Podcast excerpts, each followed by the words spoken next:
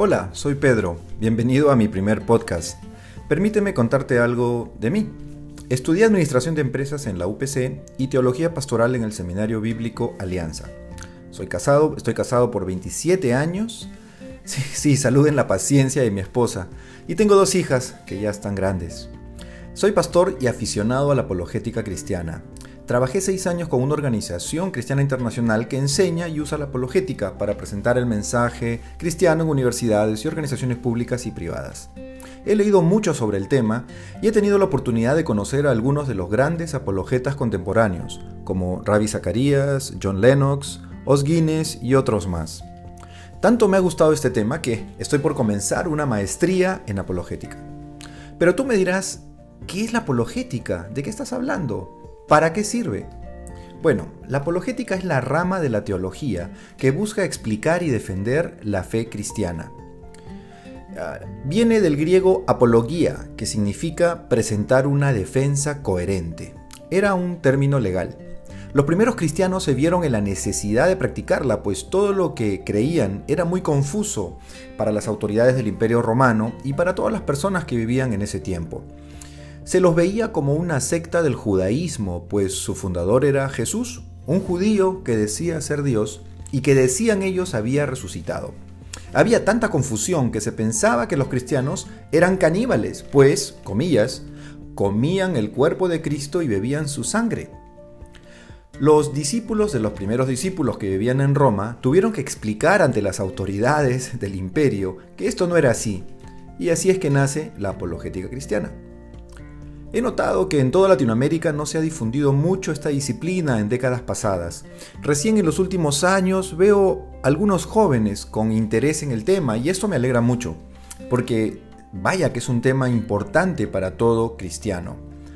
La apologética busca responder a las preguntas y cuestionamientos que se levantan hacia la fe cristiana.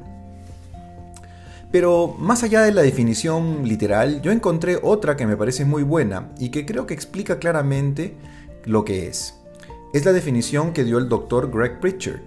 Él dijo, la apologética es el arte y la ciencia de la persuasión cristiana. Es una ciencia, pues tiene que estudiar y conocer muy bien los argumentos a presentar que deriva de otras disciplinas. Pero también es un arte, pues hay que ser creativo, hay que escuchar y saber responder a cada persona pero buscando persuadir, es decir, presentar evidencias que muestren que creer en Dios tiene sentido. A lo largo de los años he visto a muchos amigos perder la fe, pues piensan que no hay respuestas para las preguntas que levantan los ateos o algunos agnósticos.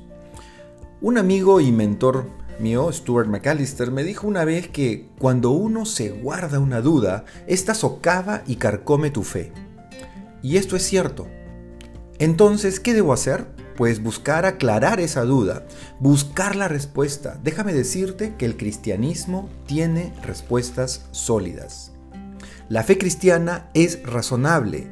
Creer que Jesús es el Hijo de Dios que vino a morir en una cruz y que resucitó no es una locura, no es una locura, Jesús existió. La historia lo registra y hay pruebas que nos muestran que resucitó entre los muertos. Creo que todo creyente en Dios debe aprender algo de apologética, pues te ayudará a por lo menos tres cosas. A aclarar tus dudas, a afirmar tu fe y te va a permitir compartir el Evangelio con más confianza, sabiendo lo que, que lo que crees no son cuentos, sino que tu fe tiene fundamentos históricos, arqueológicos, filosóficos y aún científicos. En los próximos episodios vamos a contestar algunas de las preguntas que se hacen a los cristianos. Preguntas como, por ejemplo, ¿cómo sé que Dios existe? Pruébamelo.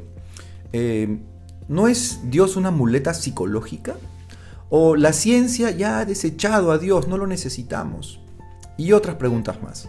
Espero que al responderlas pueda afirmar tu fe.